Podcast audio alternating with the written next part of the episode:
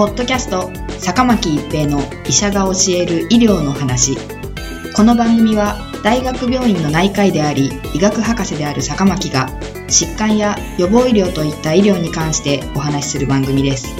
それでは今回の番組をお楽しみください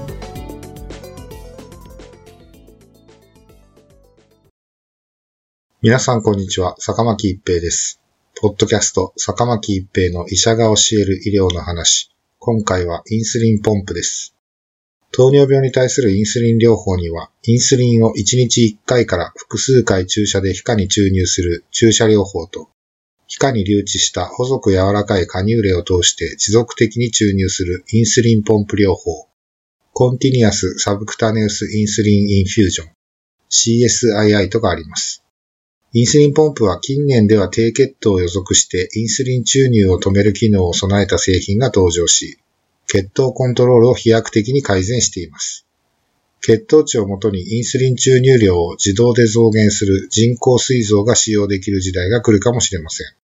インスリンポンプは皮下に留置した細く柔らかい管を通してインスリンを持続的に注入する携帯型の小型ポンプで、腹部や腰部などに装着します。インスリン頻回注射療法では血糖コントロールが不十分な患者さんや、より厳格なコントロールを目指す患者さんに対して、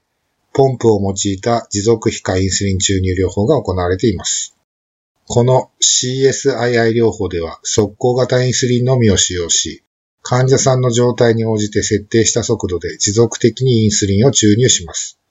これを基礎インスリンと言います。これとともに食事の前にポンプのボタンを操作して追加インスリンを注入します。基礎インスリン量は30分ごとに調整できるので、低血糖が起こりやすい時間帯には注入量を減らすといった設定も可能です。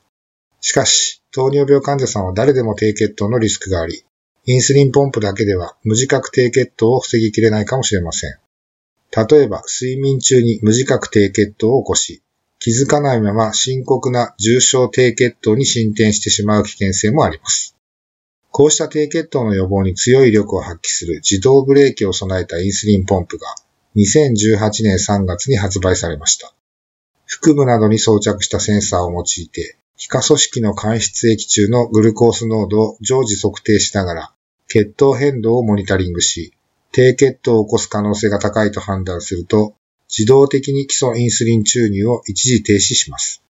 グルコース値が回復した際には、インスリン注入を自動的に再開します。これにより、夜間の無自覚低血糖が起こりやすい患者さんでも、ご本人が操作しなくても重症低血糖を予防しやすくなります。このように皮下間質のグルコース値を測定して血糖変動をモニタリングする機器は、リアルタイム持続血糖測定、リアルタイム CGM と呼ばれています。多くの1型糖尿病患者さんにとって福音となり得る製品ですが、医療費の自己負担額が上がるため、導入へのハードルは高いと言えます。インスリンポンプのみを使用する場合と比べ、3割負担でも月に1万円以上の負担増となります。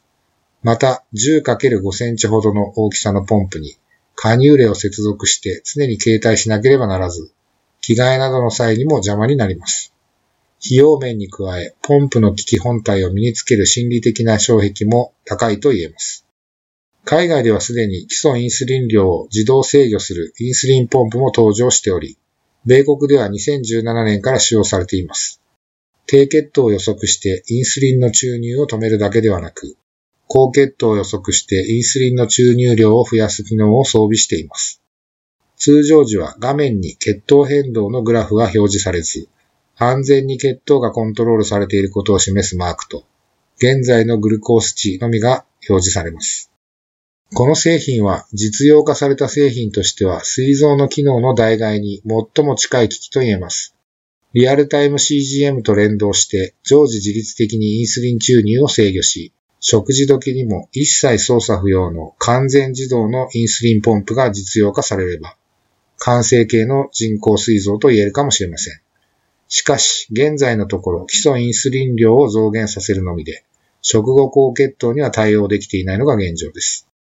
完全自動の人工膵臓はすでに技術的にはほぼ実現可能だと言われています。